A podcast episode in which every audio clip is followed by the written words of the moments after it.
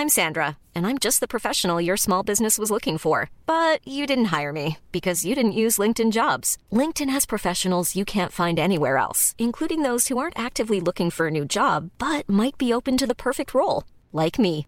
In a given month, over 70% of LinkedIn users don't visit other leading job sites. So if you're not looking on LinkedIn, you'll miss out on great candidates like Sandra. Start hiring professionals like a professional. Post your free job on linkedin.com/people today.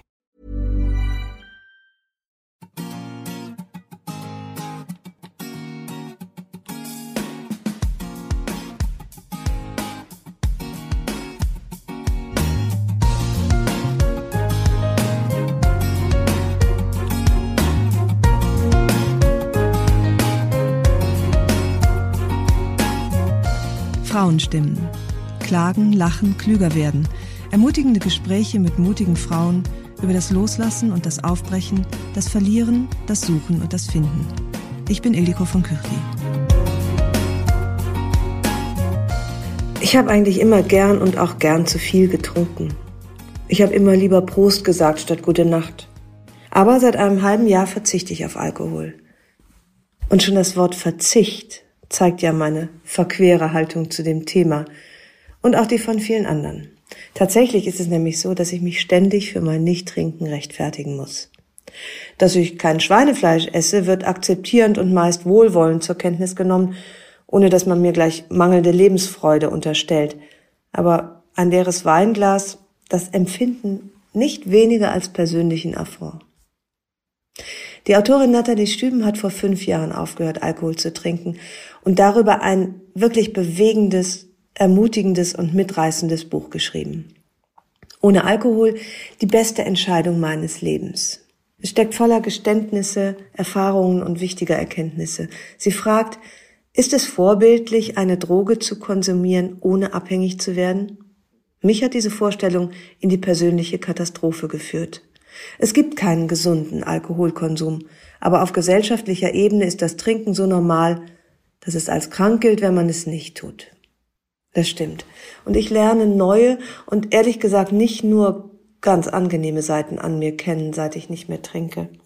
Ebenso wie an den Menschen, denen ich nunmehr nur noch alkoholfrei zuproste. Wie langweilig, sagen einige, oder wie freudlos. Du Arme. Man hat Mitleid mit mir. Manchmal habe ich auch selbst Mitleid. Ich stelle fest, dass das Nichttrinken eine weittragende existenzielle Entscheidung und Erfahrung ist. Eine Bereicherung und auch eine Belastung, denn wenn der Blick klarer wird, sieht ja nicht unbedingt alles besser aus, inklusive man selbst. Ich wünsche euch viele Erkenntnisse bei dem folgenden, sehr intensiven Gespräch und vielleicht entsteht bei der einen oder anderen ja auch der Mut, die eigene Beziehung zu Alkohol zu hinterfragen. Liebe Nathalie Stüben, herzlich willkommen in meinem Podcast Frauenstimmen. Sie haben vor mehr als fünf Jahren entschieden, keinen Alkohol mehr zu trinken. Waren Sie sich in dem Moment bewusst, dass das eine Entscheidung für immer sein sollte? Oder sind Sie es vorsichtiger angegangen mit den Erwartungen an sich selbst?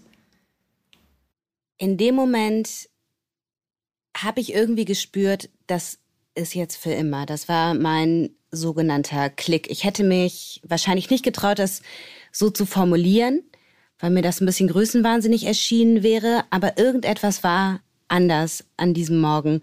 Irgendetwas in mir hat gesagt, das war's jetzt. Das, du hörst jetzt ganz auf zu trinken. Und ich hatte, ich hatte das Gefühl, das ist jetzt für immer. Aber ich hatte wahnsinnige Angst, dass es nicht für immer ist. Also, ne, es war so ein bisschen ambivalent. Ja. Aber ich ja, war, also ich ja, war. Sie haben ja bestimmt, es gab ja solche Momente häufiger. Äh, eigentlich denkt man ja nach jedem Kater, boah, das war's jetzt. Oder zumindest das war's jetzt erstmal. Aber offenbar mhm. war dieser Moment äh, trotzdem auch anders als die vielen anderen Male, die Sie ja in Ihrem Buch beschreiben, wo Sie im Grunde dasselbe dachten. Ja, ja, aber ich dachte nicht ganz dasselbe. Nämlich nach den Katern, die ich immer hatte, dachte ich, okay, jetzt machst du eine Pause. Ich dachte immer, jetzt hörst du erstmal auf zu trinken, um mir zu beweisen, dass ich kein Problem habe. Ich habe zuvor nicht ein einziges Mal gedacht, ich höre für immer auf, weil ich mir überhaupt nicht vorstellen konnte, für immer aufzuhören. Alkohol war ein so fester Bestandteil meines Lebens, dass mir ein Leben ohne völlig unrealistisch erschien. Und das war anders an diesem Morgen. Da habe ich da habe ich eine Entscheidung getroffen, von der ich eigentlich wusste, dass ich sie treffen muss, um irgendwie weiterleben zu können. Ich wusste ja so das letzte Jahr über meine Abhängigkeit ungefähr. Es kann nur funktionieren, wenn du ganz aufhörst zu trinken, weil es nicht funktioniert, nur ein bisschen zu trinken. Und insofern war diese Entscheidung echt nochmal von einer anderen Qualität, weil ich da das erste Mal gesagt habe, okay, für immer und du hörst ganz auf. Vor allen Dingen eben, du hörst ganz auf zu trinken. Ich finde, diesen Satz, weil es nicht funktioniert, nur ein bisschen zu trinken. Wahnsinnig spannend.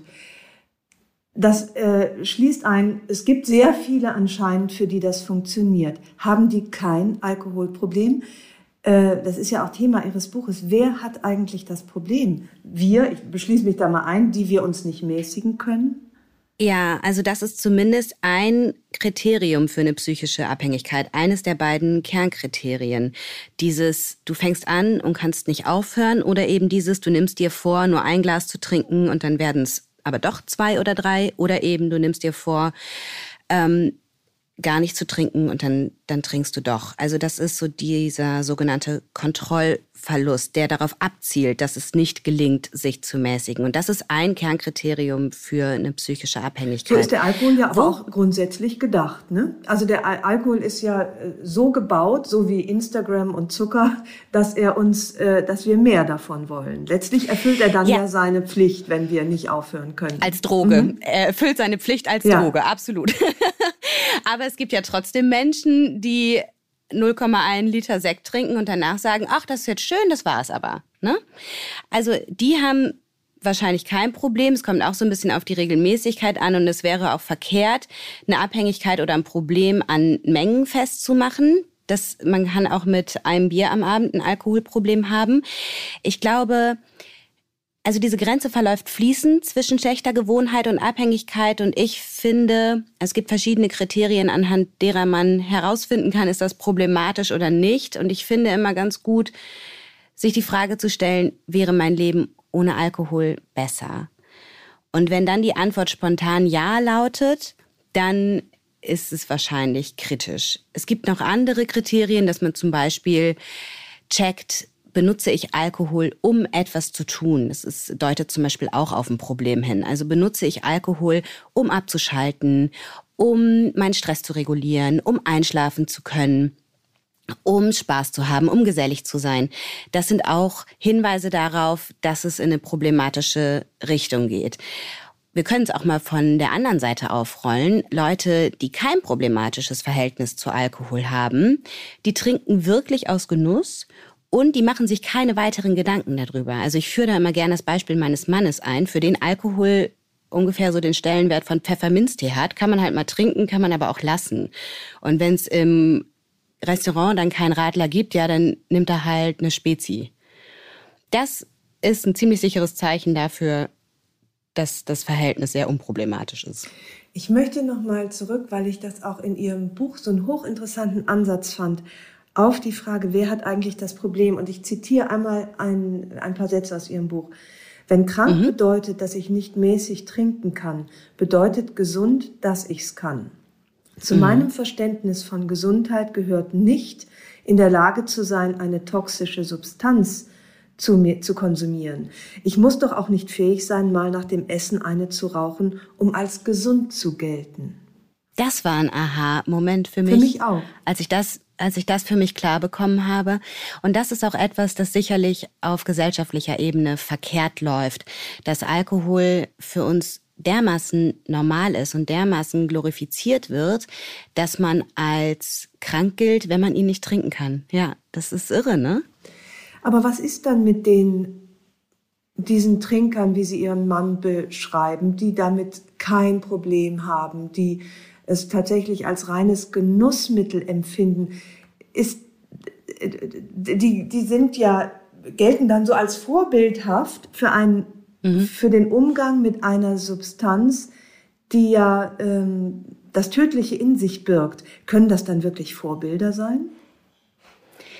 Ja, das ist tatsächlich dann eher so eine Metadiskussion. Ne? Ist es, ist es besser? Ist es vorbildhaft, in der Lage zu sein, eine Droge zu konsumieren, ohne abhängig zu werden? Tja, ich würde es gar nicht mal so sehr werten. Es ist einfach eine andere Konstitution. Warum auch immer es manche Menschen können, in Anführungsstrichen, und andere nicht. Ich finde es eher, ja, also für mich taugt das nicht mehr unbedingt als Vorbild, aber mich hat es halt auch in eine persönliche Katastrophe geführt, diese Idealvorstellung von, ich kann mal ein bisschen trinken. Weil Abstinenz ist ja auch kein kontrolliertes Trinkverhalten. Nee, Abstinenz ist für mich ist es das beste Trinkverhalten überhaupt, weil ich mir überhaupt keine Gedanken mehr darüber machen muss, wie es mir gelingen kann, ein bisschen zu trinken, wie ich die nächste Trinkregel mir ausdenke und wieder scheiter. Also mal ganz davon abgesehen, dass ja auch geringer Alkoholkonsum ungesund ist. Das ist ja mittlerweile wissenschaftlich belegt, zumindest was das Krebsrisiko angeht. Ab dem ersten Tropfen steigt das Risiko. Es gibt keinen gesunden Alkoholkonsum. In der Wissenschaft ist das schon Konsens. Es dauert allerdings, bis das in der Gesellschaft ankommt. Und es gibt natürlich auch eine große Lobby, die dagegen vorgeht, dass es in der Gesellschaft ankommt. Von daher möchte ich die Augen dafür öffnen, dass dieses Idealbild interessengeleitet ist, ein bisschen verzerrt ist und dass Abstinenz eben nichts mit Verzicht zu tun hat, sondern eine alternative Form ist, die sehr, sehr, sehr bereichernd sein kann. Nicht nur für Leute, die mal ein Problem hatten, aber eben vor allem für die. Da möchte ich gleich noch drauf kommen, auf das Thema Verzicht. Letztlich ist aber die Entscheidung zur Abstinenz eine Entscheidung, sich einzugestehen, ich habe ein massives Alkoholproblem. Nicht zwangsläufig. Also es gibt ja mittlerweile auch eine, so ein Sober-Movement.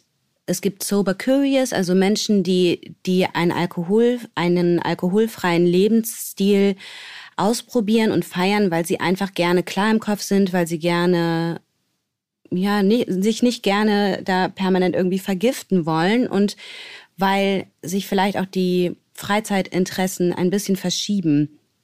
Also es muss nicht zwangsläufig mit einem Problem einhergehen, wenn man nicht mehr trinkt. Ja, ja, ja das ist so, als hätte man ein Problem, wenn man sagt, ähm, ich esse kein Schweinefleisch mehr. Ja, oder ich höre auf zu rauchen. Äh, oder ich höre auf zu rauchen. Genau, das ist ja ganz interessant, wie unterschiedlich damit umgegangen wird äh, gesellschaftlich. Ich habe jetzt, ähm, äh, ich trinke seit ungefähr zweieinhalb Monaten nichts mehr. Ui, und was Glückwunsch. Ich, was ich äh, ganz oft höre, leider, ganz oft, häufig ist die Reaktion, wenn ich das sage, ähm, ach, wie langweilig. Äh, mhm. Warum das denn? Wie freudlos. Das sind wirklich häufige äh, Kommentare darauf und das finde ich ganz interessant, wahnsinnig übergriffig. Keiner würde ja sagen, wenn ich sage, ich habe aufgehört zu rauchen, äh, unterstellt mir auch niemand, dass langweilig. ich keine Freude mehr am Leben habe oder dass das langweilig ja. sei. Wie erklären Sie solche äh, Reaktionen? Also zunächst mal muss ich mal eben eine Gegenfrage stellen. Wie geht's Ihnen denn damit? Mit den Reaktionen? Nee, mit dem mit den zweieinhalb Monaten ohne Alkohol.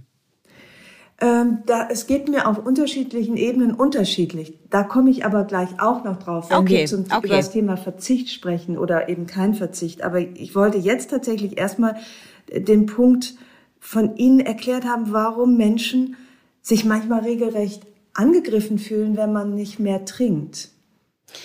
Ja, das ist das ist wirklich interessant. Ich habe so die Erfahrung gemacht, dass die, die besonders heftig reagieren, auch eher dazu neigen, ein problematisches Verhältnis zu haben. Also die, die es schlecht machen oder wahlweise anfangen, sich selbst und ihr Trinkverhalten zu rechtfertigen. Das ist meistens so, dass man da als eine Art Spiegel fungiert und dass es natürlich unangenehm ist für Menschen, die irgendwo spüren, vielleicht ist es nicht mehr so ganz cool, wie ich mit Alkohol umgehe, wenn sie sehen, ah, jemand, mit dem ich immer cool getrunken habe, mit dem ich das alles rechtfertigen konnte, dem gelingt es, in Anführungsstrichen, das ohne zu, also sein Leben ohne Alkohol zu leben. Das ist so die Erklärung, die ich dafür habe. Und es ist natürlich eben auch dieses gesellschaftliche Narrativ, das sich einfach über die Jahrzehnte und Jahrhunderte entwickelt hat und vor allen Dingen seit seit den 50ern, seit Ende der Prohibition dann auch so hier rüber geschwappt ist, dieses, es ist ähm, total wünschenswert zu trinken und wer es nicht kann, in Anführungsstrichen, der hat ein Problem. Ja, und so ist es ja letztlich dann auch. Das haben wir ja zu Anfang festgestellt. Mhm. Es gibt ja nun tatsächlich Leute, die haben kein Problem, die trinken mal und dann trinken sie nicht und es ist kein Thema und sie freuen sich, wenn sie dann auch mal zu viel trinken, äh, weil sie es dann einfach wieder lassen. Auch, auch sozusagen gesellschaftlich zu sagen, nein, ich trinke nicht, äh, gebiert immer eine Reaktion, sei es eine ablehnende oder eine interessierte. Ich sehe das ja an mir. Wenn jemand sagt, ich trinke nicht, bin ich immer hoch interessiert daran, warum nicht, weil ich das eine interessante mhm. Entscheidung äh, finde und dahinter immer eine im Grunde ja ein Problem vermute und nicht ganz zu Unrecht. Es sei denn, jemand ist schwanger äh, oder hat irgendwie so eine sozusagen wie eine Laktoseintoleranz, eine Alkoholintoleranz. Das gibt's ja auch. Ja, aber zum Beispiel mein Bruder, der trinkt zum Beispiel nicht, beziehungsweise der hat eine Zeit lang mal irgendwie zu Silvester angestoßen oder so und der hat einfach kein Problem. Ich habe da jetzt, ich war jetzt zwei Wochen in Wuppertal bei meiner Familie und habe dann auch mal mit ihm drüber geredet, warum eigentlich nicht. Und er meinte, er wäre mal mit einem Freund nach Hause gegangen und der äh, war so betrunken, dass er so eine Böschung runtergefallen ist mhm. und äh, dann hat er sich in dem Moment gesagt, nee, also das findet er so schlimm, diese Kontrolle so über sich zu verlieren, dass da hat er überhaupt kein Interesse dran und geschmeckt hat es ihm auch nicht. Das kann also auch ein Grund sein. Das ist aber tatsächlich natürlich in so einer alkoholgetränkten Gesellschaft wie Deutschland sie noch ist, die totale Ausnahme. Aber wenn sie den zum Beispiel fragen würde, der würde ihnen sagen, ich habe da einfach kein Interesse dran. Und da ist kein Problem. Das war einfach eine Entscheidung dagegen. Und ich glaube, je normaler solche Sachen wie Sober Bars, Sober Partys werden, je normaler oder je älter auch diese, diese Generation wird, die jetzt oft nicht trinkt, weil es auch einfach momentan oder mittlerweile in manchen Kreisen als cool gilt, desto weniger werden auch diese Fragen oder diese Vermutungen, äh, warum trinkst du nicht, hast du ein Problem?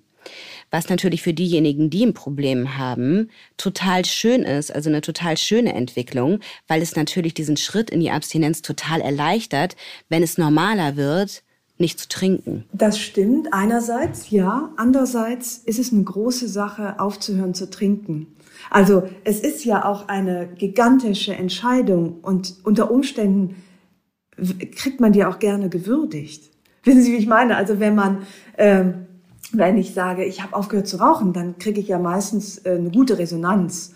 Und die könnte einem ja genauso gut gefallen, was Alkohol angeht. Äh, und da sind wir bei auch noch so einem ganz anderen hochinteressanten Punkt in Ihrem Buch, äh, der, überschri äh, das, der überschrieben ist mit dem Zitat, fast alles, was die Psychoanalyse über Alkoholismus sagt, ist verkehrt. Das stammt von einem Wissenschaftler, glaube ich. Ähm, weil man ja dem, äh, demjenigen, der nicht mehr trinkt, immer unterstellt, dass er ein, dass dem ein psychisches Problem zugrunde liegt. Können Sie das nochmal erklären? Weil das war für mich auch so ein Aha-Erlebnis. Äh, warum trinke ich eigentlich nicht mehr? Ich muss, irgendwas ja. muss in meiner Kindheit ganz ja. schief gelaufen sein. Boah, ey, da habe ich so viel Zeit mit verbracht, ja. nach diesem Trauma zu suchen oder mhm, nach dieser, genau. nach dieser, nach diesem Problem, dass ich da medikamentieren möchte, bis ich irgendwann äh, auf diese auf diese eher biomedizinisch ausgerichteten Studien gestoßen bin oder Arbeiten gestoßen bin, die eben zeigen, es ist nicht oder in der Regel ist es nicht das Problem, das zur Alkoholabhängigkeit führt, sondern der Alkohol führt zu den Problemen. Das war für mich so ein Aha-Moment. Und dieser Wissenschaftler ähm, der hat so eine sogenannte prospektive Langzeitstudien durchgeführt. Also im Gegensatz zu psychologischen Studien, die eben Menschen befragen, die ein Problem haben, hat er Menschen schon befragt, als sie noch keins hatten, hat also in der frühen Jugend angesetzt. Und hat durch diese regelmäßigen Befragungen dieser Männer, also das hat irgendwann in den 50ern, wenn ich mich jetzt richtig erinnere, angefangen, da ist man auch davon ausgegangen, dass nur Männer Alkoholprobleme haben, hat er die regelmäßig befragt und dann eben herausgestellt oder herausgefunden, dass es überhaupt keine Rolle spielt, ob wir eine glückliche Kindheit hatten oder nicht, ob wir eine gute Beziehung zu unseren Eltern haben oder nicht. Also spielt keine Rolle, in so, äh, bei der Frage, ob man eine Alkoholabhängigkeit entwickelt oder nicht. Also du eine gute Kindheit kann genauso zu einer Alkoholabhängigkeit führen wie eine schlimme Kindheit. Was nicht heißt, dass natürlich gibt es Alkoholabhängige, die traumatisiert sind und die mit Alkohol ihre Traumata medikamentieren. Aber beim Alkohol ist es meistens so, also zumindest ihm zufolge, es gibt natürlich auch andere Ansätze, ihm zufolge ist es meistens so, dass wir rückblickend betrachtet die Probleme in einer Kindheit sehen, dass aber eigentlich die Probleme oder in einer Jugend, dass aber eigentlich der Alkohol zu diesen Problemen geführt hat. Und das war bei mir, das ist, also für mich war das ein Augenöffner sondergleichen, weil das plötzlich gepasst hat für mich. Als ich angefangen habe zu trinken, haben meine Probleme langsam angefangen. Hat, hat langsam, haben langsam diese krassen Selbstzweifel angefangen, diese Orientierungslosigkeit, diese Rastlosigkeit, auch immer so eine Gereiztheit, was sich dann sukzessive verschlimmert hat bis Ende 20 ungefähr. Und wenn ich an meine Kindheit zurückgedacht habe, ich hatte das einfach nicht. Ich war ein ausgeglichenes, fröhliches Mädchen. Ich hatte wirklich eine schöne Kindheit. Ich hatte gute Freunde. Ich hatte total liebevolle Eltern, netten Bruder. Ich hatte gute Lehrer. Und also da, da gab es einfach nichts, was da, was da traumatisch war für mich. Was traumatisch war, war hinterher diese Alkoholabhängigkeit und die Probleme, die der Alkohol in meinem Leben geschaffen hat und diese Ohnmacht, in die er mich geschleudert hat. Das fand ich total interessant und auch äh, erleichternd, wie Sie sagen, diese ständige Suche nach dem Trauma. Warum bin ich so? Was hat das ausgelöst? Lenkt ja auch den Fokus weg von dem, der eigentlich hier der Böse ist. Und das ist der Suchtstoff. Mhm. Also der ja wirklich auch so gemacht ist dafür, dass er ganz harmlose Menschen wie äh, uns, also auch vielleicht untraumatisierte Menschen, süchtig machen kann. Ja. Ich habe äh, ich ja. hab lange äh, Jahre meines Lebens geraucht und da habe ich mich jetzt auch nicht gefragt, was dem für ein Trauma zugrunde liegt. Dabei ist ja. der Ansatz ja äh, eigentlich ein ähnlicher. Ganz genau, ganz genau. Und das fand ich auch wirklich erleichternd, dass man nicht die äh, die die, das, die eigene Person in den Mittelpunkt so sehr stellt, sondern den Stoff, dem man mhm. verfallen mhm. ist. Nicht, weil man ein Problem hat, sondern weil dieser Stoff genauso gebaut ist, Probleme zu schaffen. Ja. Und was ich da eben auch noch ganz hilfreich finde, ist, wenn, also natürlich, gewisse Dinge aufzuarbeiten, ich spreche jetzt von Menschen, die ein Problem hatten oder die abhängig waren und die dann aus dieser Abhängigkeit rauskommen. Meistens oder eigentlich immer ist da eine Form von Trümmerhaufen vor einem, den man aufräumen muss. Und natürlich geht es dann auch darum, Dinge aufzuarbeiten, die innerhalb dieser Sucht passiert sind und vielleicht auch hier und da eine Beziehung zu einem Elternteil oder so. Ne? Also natürlich gehört es dazu, gewisse Dinge aufzuarbeiten, um sich dieses nüchterne Leben so zu bauen, dass es schön ist. Aber durch diese Traumaperspektive oder sagen wir mal so, wenn Menschen ein Trauma suchen oder irgendein Problem, das nicht da ist, dann geht auch unwahrscheinlich viel Energie verloren, die man eigentlich da reinstecken könnte, sich jetzt zu stärken und sich neu aufzustellen und zu schauen, wie kann ich dieses neue Leben jetzt eigentlich so aufsetzen, dass es mir richtig gut gefällt. Das finde ich dann manchmal auch so schade, dass da so viel, ja, dass da einfach so viel Energie in Dinge fließt, die eigentlich unnötig sind, weil da nichts ist. Ja, ja, ja. Und wo, wobei es ja eben dann doch viel Kraft, wie Sie schreiben, kostet, äh, die Entscheidung zu treffen, nicht mehr zu trinken. Sie sagen, äh, wenn wir aufhören, stehen wir vor einem Schlachtfeld. Wie ist das gemeint? Also in meinem Fall, in meinem Fall war das so, dass ich mich so geschämt habe für die Frau, die ich da geworden bin. Ich habe gelogen bis zum geht nicht mehr, um irgendwie zu vertuschen, dass ich süchtig war.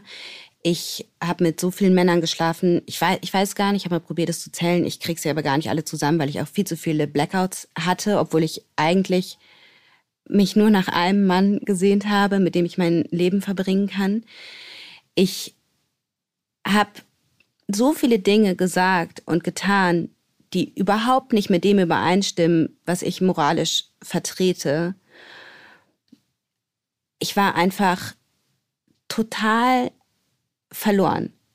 Und das meine ich mit Schlacht und Trümmerfeld. Wenn Und vor allen Dingen, dann fehlt ja auch plötzlich diese, diese Watte, in die Alkohol uns packt. Und plötzlich hörst du auf zu trinken und dann siehst du so, okay, krass, das ist einfach das Leben, das du dir in den vergangenen 10, 15 Jahren jetzt in meinem Fall aufgebaut hast. Und du hast keine Hobbys mehr, weil Trinken dein Hobby geworden ist. Du hast Freunde in Anführungsstrichen zum Teil, die dich gar nicht interessieren, aber du kannst toll mit ihnen trinken. So, wie, ge wie geht man mit solchen Sachen um und wie kriegt man wieder eine Verbindung zu Menschen, die einem eigentlich viel bedeuten? Wie entschuldigt man sich? Wie findet man zu der Person, die man eigentlich ist? Wer bin ich eigentlich ohne Alkohol? Sicherlich nicht die, die ich jetzt gerade bin. Das meine ich, das meine ich mit Schlachtfeld. Da ist einfach so viel verbrannte Erde und da sind so viele Situationen, die, ach Gott, für die ich mich einfach wirklich so hart geschämt habe. Und da musste ich erstmal gucken, das meine ich mit Schlachtfeld, und da musste ich eben erstmal gucken, wie gehe ich jetzt damit um. Ja.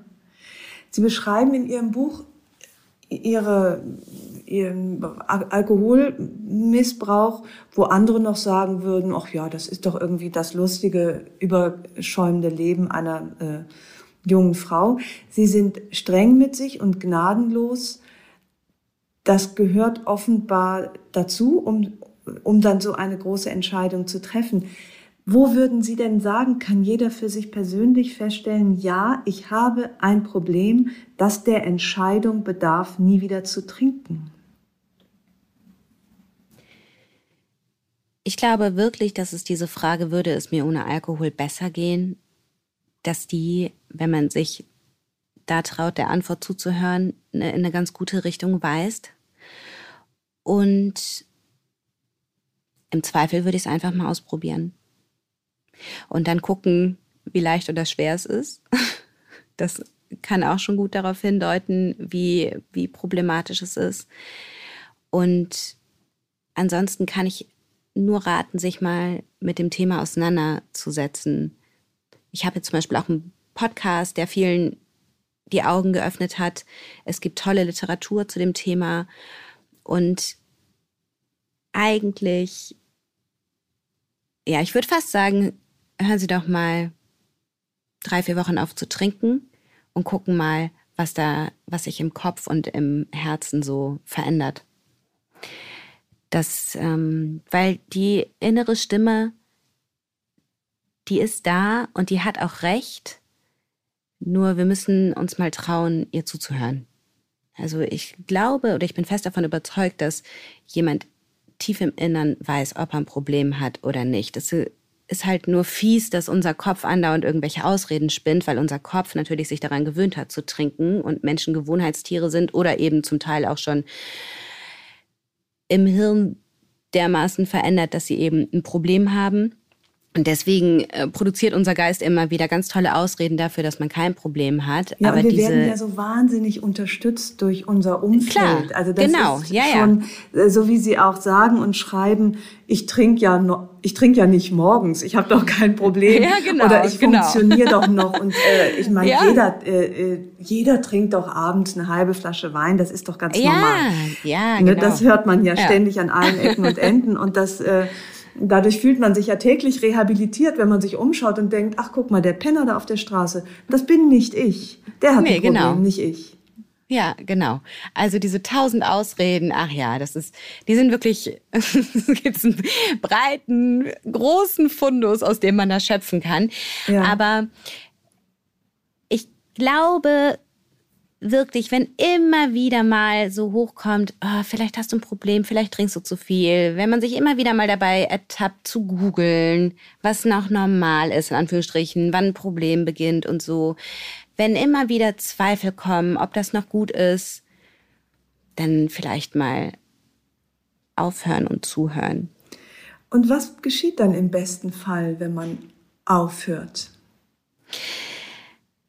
Und ja, was geschieht also, im schlechtesten Fall? Ja, also im schlechtesten Fall hört man auf und empfindet dieses Aufhören als Kampf und denkt jedes Mal, oh, ich darf ja nicht trinken und ich, oh, ich muss das jetzt lassen und jetzt bin ich irgendwie voll die Außenseiterin und oh, jetzt den nächsten Tag irgendwie ohne Alkohol überstehen müssen. Das ist so das, ja, das ist so der klassische Weg, würde ich mal sagen. Und mein Weg hat eben darüber geführt, und das ist auch das, für das ich mittlerweile stehe, die positiven Seiten, die einfach so unfassbar groß sind, die wertzuschätzen und sich darauf zu konzentrieren und dieses Aufhören als Chance zu begreifen, in einem Leben anzukommen, das cool ist. Und die positiven Effekte, die stellen sich ja auch relativ schnell ein. Also diese Klarheit im Kopf, diese Fitness, also diese Verbesserung in der Fitness, die man plötzlich hat, dieses, ich muss nichts mehr verheimlichen, dieses, ich kann Menschen in die Augen schauen und einfach mit ihnen reden, ohne irgendwie zu denken, ah, fuck, riecht er jetzt, was ich gestern getrunken habe oder so. Es sind, das Leben ist einfach so viel unkomplizierter. Und ich glaube, der Trick, dass so eine Abstinenz und so ein Schritt in der Abstinenz auf Dauer so schön ist, wie ich das jetzt empfinde, liegt darin, sich auf diese positiven Seiten zu konzentrieren. Energy flows where attention goes. Ne? Also das, worauf wir uns konzentrieren, das, was wir üben, das wächst. Das ist in jeglicher Hinsicht so. Dinge, die wir immer wieder wiederholen, die setzen sich fest. Und das gilt genauso bei der Abstinenz. Wenn wir immer wieder sagen, oh Gott, das ist scheiße und es ist ein Verzicht, dann ist es auch scheiße und es ist ein Verzicht. Wenn wir uns immer wieder klar machen, was für eine Bereicherung es ist, dann empfinden wir das irgendwann auch als absolute Bereicherung. Und es ist ja de facto auch eine Bereicherung. Ich finde das äh, absolut richtig, also sich zu konzentrieren auf das, was es einem bringt an Gewinn. Und das ist ja in der Tat enorm viel.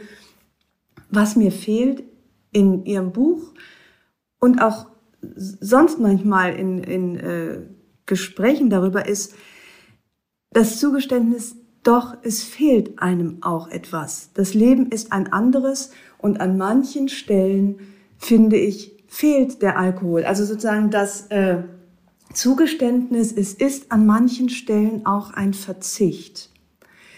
Ähm, ist es für mich nicht mehr. Ja, aber das äh, finde ich sozusagen mm, lädt all die aus, die an manchen Stellen das als Verzicht empfinden. Das Glas Wein zu einem guten Essen, der Abend bis drei Uhr morgens, wo man sich äh, allmählich betrinkt mit der besten Freundin und alte Lieder hört. Ähm, das ist findet ja im nüchternen Zustand entweder nicht mehr oder ganz anders statt. Und das finde ich, müsste man auch einmal thematisieren, dass das Leben mit Alkohol äh, nüchterner ist, anders ist und er an manchen Stellen vielleicht einem auch fehlen darf. Ja, klar, darf einem das fehlen. Punkt ist nur, mir fehlt es tatsächlich nicht. Also ich habe mittlerweile so wunderschöne Abende mit Freundinnen, da kriege ich Lachkrämpfe, dass mir die Bauchmuskeln wehtun. Da ich, das, der Alkohol fehlt da nicht. Es ist einfach eine totale Verbundenheit, die jetzt nicht unbedingt irgendeiner Krücke bedarf. Ich brauche diese Krücke nicht mehr, weil ich mich auf die Verbindungen konzentriere, die mir wirklich, wirklich was bedeuten, was nicht heißt, dass ihre beste Freundin ihnen jetzt nichts bedeutet. Aber es muss nicht eine Flasche Wein neben mir stehen, um Lieder zu grölen oder um Lachkrämpfe zu kriegen.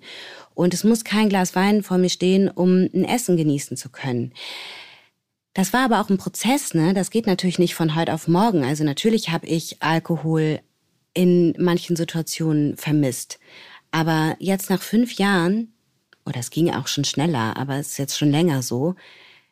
Ähm, also ich habe ich hab es nicht mehr. Ich habe diese, dieses Verlustgefühl nicht mehr. Also nur verstehen Sie, mir kommt das so ein bisschen zu kurz. Das ist vielleicht ist das dann irgendwann so. Ich habe auch, also ich trinke jetzt seit zweieinhalb Monaten nichts mehr, scheue mich zu sagen, ich trinke nie wieder. Ich habe auch immer, ich war ja auch schwanger, habe nichts getrunken, habe dann auch mal ein Jahr für ein Experiment, für ein Buch aufgehört zu trinken.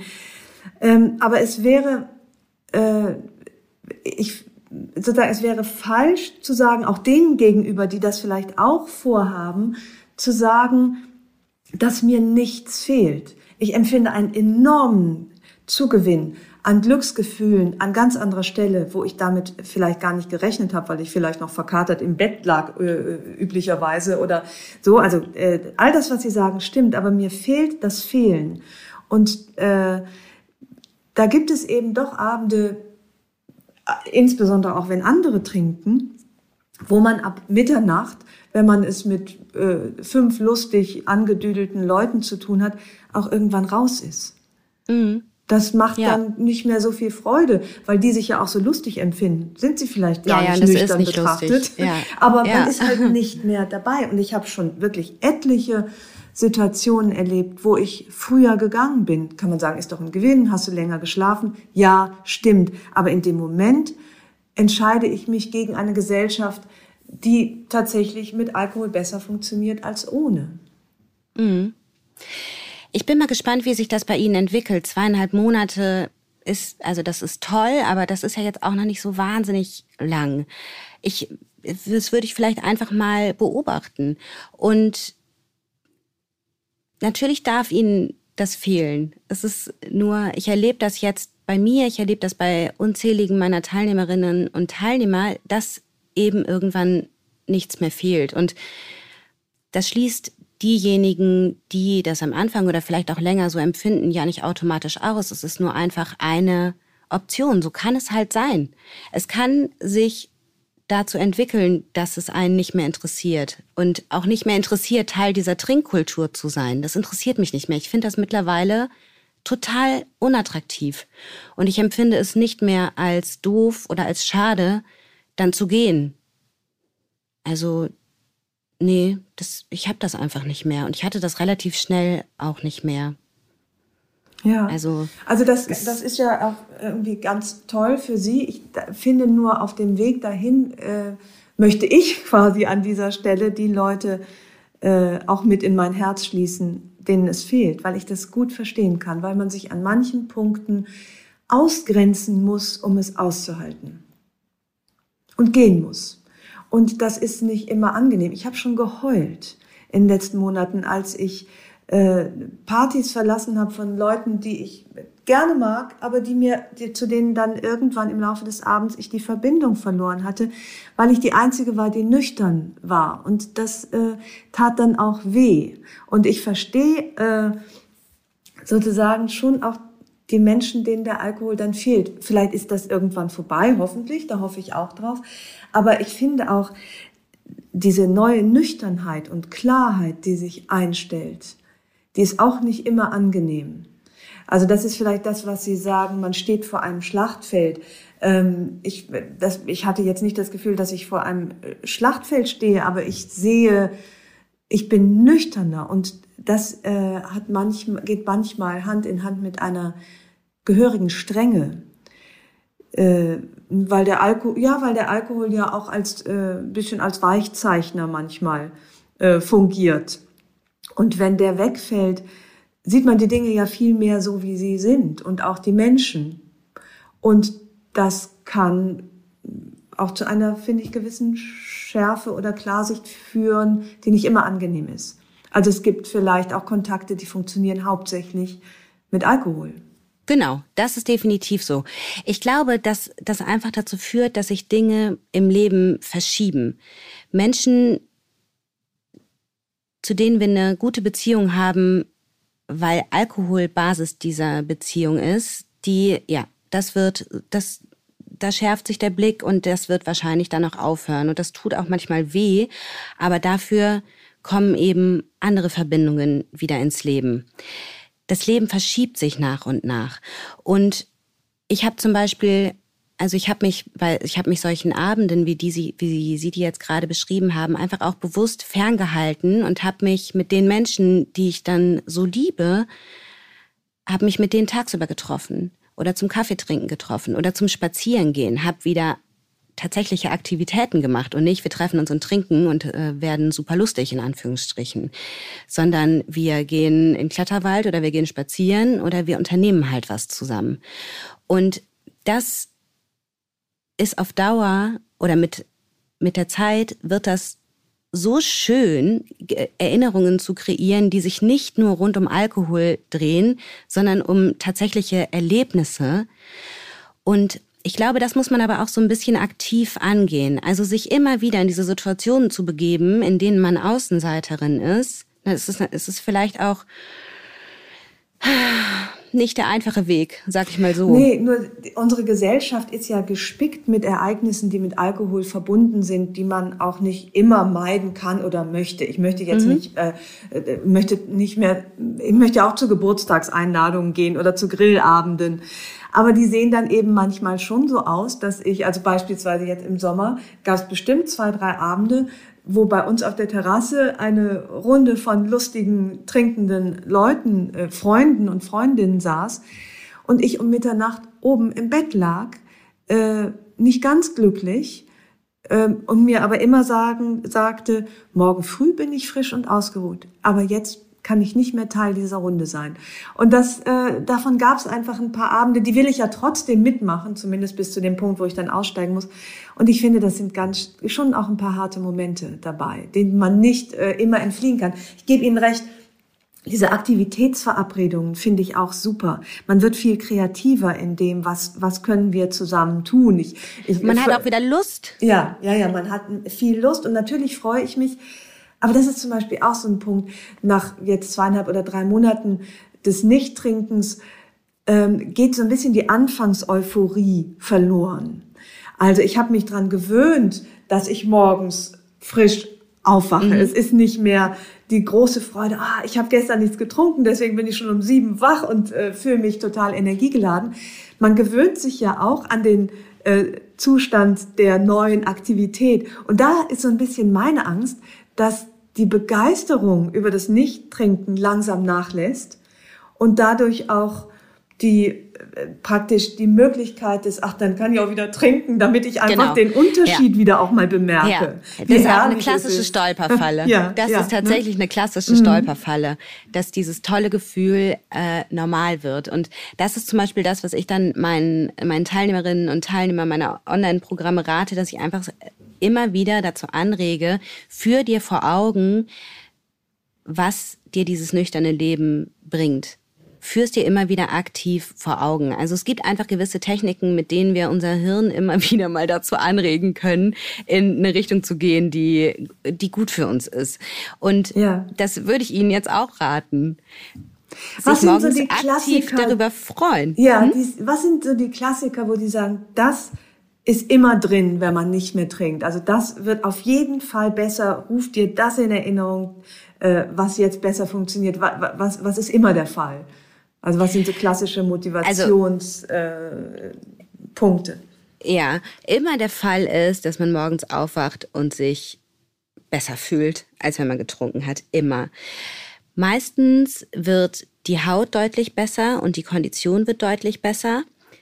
Und was eigentlich auch immer der Fall ist, zumindest nach einer gewissen Zeit, ist, dass wir uns weniger gestresst fühlen. Dass so eine gewisse Gelassenheit einzieht ins Leben und eine gewisse Ruhe. Jetzt nicht so eine Tiefenentspanntheit, aber im Vergleich zu dem, zu dem Leben mit Alkohol. Was auch einzieht, ist mehr Selbstvertrauen. Das beobachte ich eigentlich auch bei allen und eine viel klarere Vorstellung von dem, was man eigentlich will und wer man eigentlich ist. Das stellt sich eigentlich bei allen ein, die ich mittlerweile begleitet habe oder kennengelernt habe. Ja, das finde ich äh, wirklich auch frappierend und interessant, dass äh, der Alkohol ja keineswegs nur den Moment beeinflusst, in dem man trinkt, das wäre ja schön, dass man sagt, ach, jetzt trinke ich eine mhm. halbe Flasche und dann düdelü, dann bin ich entspannter und schlagfertiger. Sondern dass diese, diese Krakenarme der Sucht gehen ja in jegliche Lebensbereiche. Und das finde ich zum Beispiel auch toll zu bemerken, wie Sie sagen, das Selbstbewusstsein wächst, Ängste nehmen ab, das Zutrauen nimmt zu. Äh, ich habe zum Beispiel weniger Allergie. Ich ähm, mhm. Äh, mhm. Äh, es gibt ja es gibt so eine Klarheit, so eine Unkompliziertheit. Äh, ja, ihr Körper die, feiert das auf sämtlichen Ebenen ab. Der Körper feiert es äh, und das ist irgendwie auch toll, dass es, dass es wirklich in so vielen Bereichen eine äh, Verbesserung gibt. Mhm. Ich wollte noch zu ihrem, zu ihren schwierigen Momenten sagen. Ich glaube, es gehört auch dazu, solche Gefühle dann auch da sein zu lassen oder ziemlich sicher gehört es dazu, auf diesem Weg in ein nüchternes Leben, diese Gefühle da sein zu lassen, auszuhalten und sich eben trotzdem danach am nächsten Morgen zum Beispiel darüber zu freuen, dass es so ist. Und wissen Sie, was ich mir nämlich auch vorstellen kann, dass es ähm, mit der Zeit Menschen gibt, die mitziehen, weil sie einfach sehen, wie sie sich verändern, weil sie sehen, es geht, weil sie vielleicht auch zum zum Vorbild werden. Also das habe ich auch häufiger erlebt, dass Menschen oder dass Freunde dann plötzlich sagen, weißt du was, ich probiere das jetzt auch mal. Oder ach, ich trinke heute auch mal nur ein Glas oder so. Und dass es gar nicht mehr zu diesen Saufgelagen kommt. Das es kommt alles nicht von heute auf morgen. Es kommt eigentlich nichts von heute auf morgen, wenn es darum geht, dann mit dem Trinken aufzuhören. Aber das sind so Entwicklungen, die die man anstößt. Und es ist ganz interessant, das zu sehen. Ich bin mal gespannt. Lass uns doch in, in einem Jahr noch mal reden. Ja. Echt? Ich will noch was ansprechen, was ich schwer finde und was ich eigentlich genau in diesem Dialog, den ich jetzt zwei, drei Mal erlebt habe, nein, danke, ich trinke nicht, äh, wie langweilig, äh, was da zum Tragen kommt und was mich wirklich auch piesackt, ist die Vorstellung von mir selbst, die, ähm, die bei mir beinhaltet, dass ich ein maßloses, wildes Weib bin, was gerne trinkt, was auch, wenn mhm. es raucht, zu viel raucht.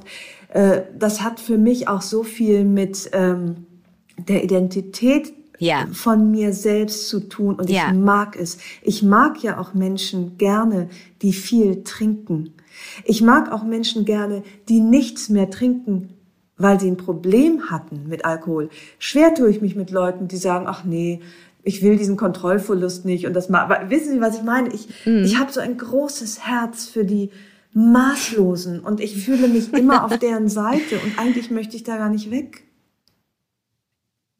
Ja, das ist, das ist, glaube ich, auch der schwierigste Part, wenn man sich so damit identifiziert.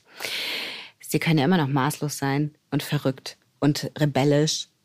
Das ist ja immer noch möglich. Seien Sie doch maßlos in der Liebe, die Sie austeilen. Also ich will jetzt nicht allzu kitschig werden, aber seien Sie doch maßlos in der Lebensfreude, die Sie verbreiten. Seien Sie doch maßlos, wenn Sie in Ihren Garten gehen und Handstände machen und rumtoben. Toben Sie mal wieder. Diese ganzen, das muss, das muss doch nicht mit einer Droge verknüpft sein. Maßlosigkeit kann sich doch auch völlig anders äußern und Unangepasstheit und Rebellentum. Es ist sowieso so interessant, dass wir ausgerechnet mit Alkohol, mit dieser Droge, die über 90 Prozent unserer Gesellschaft konsumieren, Rebellentum. verbinden. Ja, das stimmt. Also das ist das geschickteste Marketing aller Zeiten, dass so ziemlich jeder Lebensbereich ohne Alkohol völlig undenkbar scheint. Und vor allen Dingen bei diesem unangepassten Rebellentum ist es bei klarem Verstand völlig absurd, weil es ja die Mainstream-Droge überhaupt ist. Da ist nichts dran unangepasst. Also von daher. Das stimmt. Gleichzeitig äh, geht es natürlich Hand in Hand mit äh, äh, entspannter sein, vielleicht auch Kontrollverlust zulassen. Äh, das ist ja auch das Image der, der ich mag ja auch ja. besonders gerne Frauen, die viel trinken, weil die finde ich irgendwie seltener sind anscheinend. Für mich hat das immer auch was von. Ah, dann hätten Sie mich gemobbt. Ja.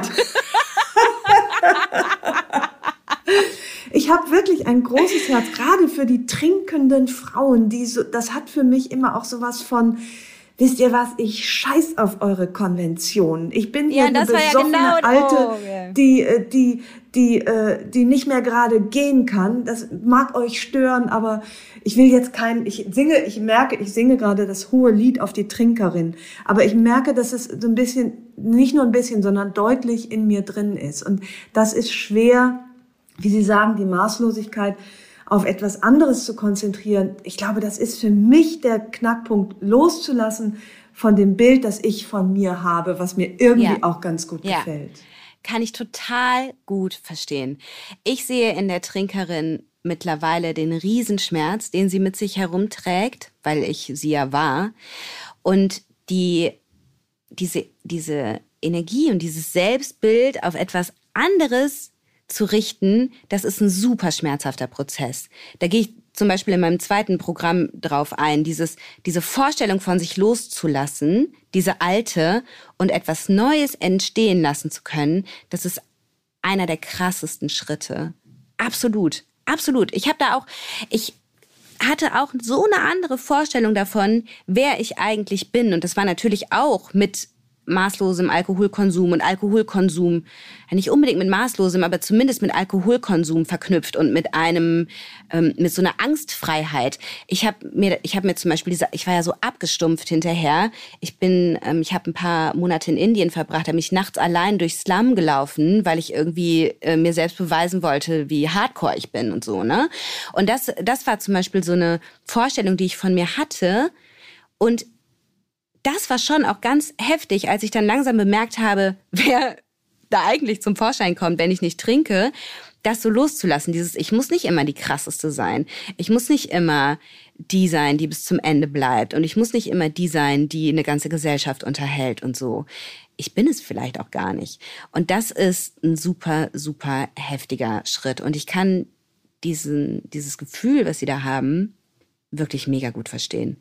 Weil das ist natürlich heftig. Das stellt ja auch automatisch alles in Frage, was wir waren, ne? In alles, ja, Leben. also die Glaubenssätze, Glaubenssätze, die man über sich hat. Ja. Deswegen zögere ich, glaube ich, auch äh, den Moment heraus, wo ich sage, ich trinke nie wieder. Ähm, das können Sie ruhig. Ja, können vielleicht so zögere ich ihn einfach von Tag zu Tag raus, bis es dann vielleicht irgendwann zehn Jahre sind. Aber mhm. mir scheint dieses Nie, das macht mir noch äh, bisschen Angst. Vielleicht auch deswegen, weil es eben auch der endgültige Abschied ist von, von einem Selbstbild, was dann nicht mehr zurückkehrt, beziehungsweise was, ja. ich, an, was ich neu definieren muss. Ja. Warum haben Sie aufgehört? Warum ich aufgehört habe? Mhm. Tja, das ist... Ähm, äh, das ist dann ja letztlich auch eine gar nicht so leicht zu beantwortende Frage, weil ich in Sachen Trauma auch nicht fündig geworden bin und mich lange mhm. auch damit gequält habe. Und jetzt letztlich würde ich sagen, einfach, ähm, ich war nicht mehr Herrin im eigenen Haus.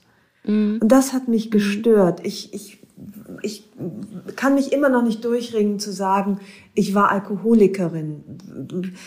Das sind ja auch sozusagen, wo, wo beginnt das, wo, wo beginnt es noch nicht.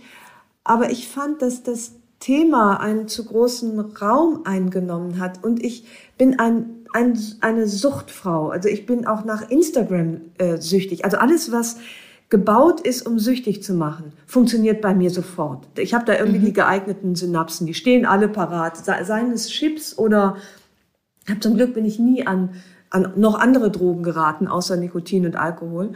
Ähm, äh, und insofern ist es so für mich so ein bisschen eine Form des Erwachsenwerdens, selbst zu entscheiden, einfach für mein eigenes Schicksal gerade zu stehen und das ja. nicht, auch nicht nur stundenweise dem Alkohol zu überlassen, dass ich entspannter bin oder schlagfertiger oder mich mehr traue, sondern eigentlich auch äh, zu der Frau zu stehen, die ich nüchtern bin und die mir manchmal auch nicht so gut gefällt. Auf Partys mhm. stehe ich dann auch mal in der Ecke, wenn mir nichts einfällt. Passiert mhm. mir mit Alkohol nicht. Mhm. Ich auch, stehe auch manchmal in der Ecke. Und das muss man aushalten. Und ich bin aber, ja, aber das ist eine Form des Erwachsenwerdens für mich. Eben, aber das kann ja so toll sein, wirklich ja. dieses Gefühl, dass sie bringt es echt auf den Punkt mit Erwachsenwerden und dieses Gefühl, erwachsen zu sein und voll im Leben zu stehen und Herrin im Haus zu sein und mhm. Entscheidungen zu treffen, hinter denen man steht oder vielleicht auch aus denen man lernt, das kann, oh, das ist einfach so ein wundervolles Gefühl, dieses Ich bin sicher mit mir, ich fühle mich sicher mit mir. Ja. Ich weiß, wer ja. ich bin und ich, ich kann die Seiten, die mir nicht so gut gefallen, gefallen, aushalten. Aber vor allen Dingen kann ich auch genießen, welche Seiten mir gefallen. Und ich bin, mhm. ja, ich bin sicher mit mir. Das ist, glaube ich, ich vielleicht sicher, das allerbeste ja. Gefühl, das ich, das ich bekommen hat auch habe. So eine Form, äh, was bei mir auch langsam keimt. Ich mag das Wort sehr. Das nennt sich Nachbemutterung. Das habe ich gelernt. Ähm, eine so ein, so ein Fürsorgeempfinden für mich selbst ja. zu entwickeln. Und dazu gehört ja, dass man sich klar macht, dass mit jedem Schluck, wie Sie sagen, Alkohol, man seinem Körper wirklich etwas zumutet. Das ist Gift. Und das kann man ja dosiert zu sich nehmen, wenn man das möchte. Aber man soll sich nicht vormachen, äh, man täte sich was Gutes. Und mhm. wäre ich meine Mutter, würde ich sagen, Liebchen, lass doch. Und, mhm, und an dem genau. Punkt bin ich ja. jetzt, wo ich, wo ich Selbstfürsorge übernehme. Und dazu gehört ja. im Grunde der völlige Verzicht auf Alkohol, weil es ein, ja, warum Gift schlucken? Und dazu gehört auch, zu lernen, nicht so hart zu sich zu sein. Sie haben eben gesagt, dass Sie, dass mit dieser Nüchternheit eben auch eine gewisse Härte eingetreten ist. Und ich glaube, das bezog sich gar nicht mal nur auf die Menschen, bei denen Sie jetzt merken, mit denen möchten Sie vielleicht gar nicht so viel zu tun haben, sondern auch auf eine gewisse Härte mit sich selbst. Ne? Total, ja, und auch. Also mhm. zum Beispiel dieses, boah, stehst du hier äh, in der Ecke auf der Party und hast nichts zu sagen. Und da vielleicht auch einfach so einen Perspektivwechsel hinzubekommen, dass man sich vielleicht sagt, hey, vielleicht hast du einfach einen etwas zurückgezogeneren, ruhigeren Teil in dir. Vielleicht ja sogar eine gewisse introvertierte Komponente. Das habe ich zum Beispiel bemerkt, dass ich zum Batterieaufladen nicht unbedingt unter Menschen gehe, sondern gerne allein bin, dass ich gar nicht so die Alleinunterhalterin bin. Und dass man sich da vielleicht, dass man dann vielleicht mal aufhört, diese sadistische Gefängniswärterin im Kopf anzuschalten, so, ja Gott, jetzt stehst du hier und es ist ja unmöglich und äh, alle denken, du bist irgendwie voll die Niete und du denkst es auch, sondern sich zu sagen, hey, es ist okay, dass das so ist. Es ist okay, wenn du nicht die Alleinunterhalterin jetzt hier bist, sondern vielleicht bist du ganz anders. Und das, was da jetzt kommt, das umarmen wir jetzt einfach mal und schauen, was sich daraus entwickelt.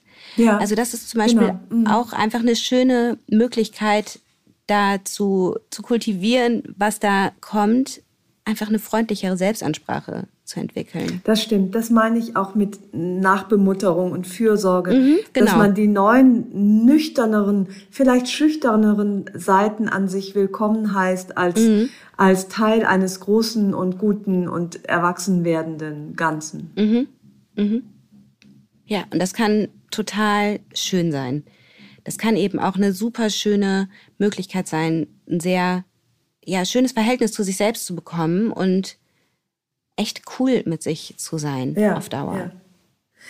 Was für ein schönes Gespräch. Das ist, äh, ich, ich finde es ganz wichtig, auch nochmal zu sagen, dass äh, Abstinenz, was auch noch in Ihrem Buch ein großer Punkt war, Wachstum bedeutet. Es ist kein Abschied von etwas, sondern es ist letztlich das Hinwenden zu etwas Neuem und die Entwicklung von ungeahnten Persönlichkeits- Anteilen, also dass auch das innere Wachstum wird befördert und es ist keine Entscheidung gegen etwas, äh, sondern für ganz viel. Herzlichen Dank für das wunderbare Gespräch. Ja, ich danke. Dankeschön. Alles Gute. Tschüss. Tschüss.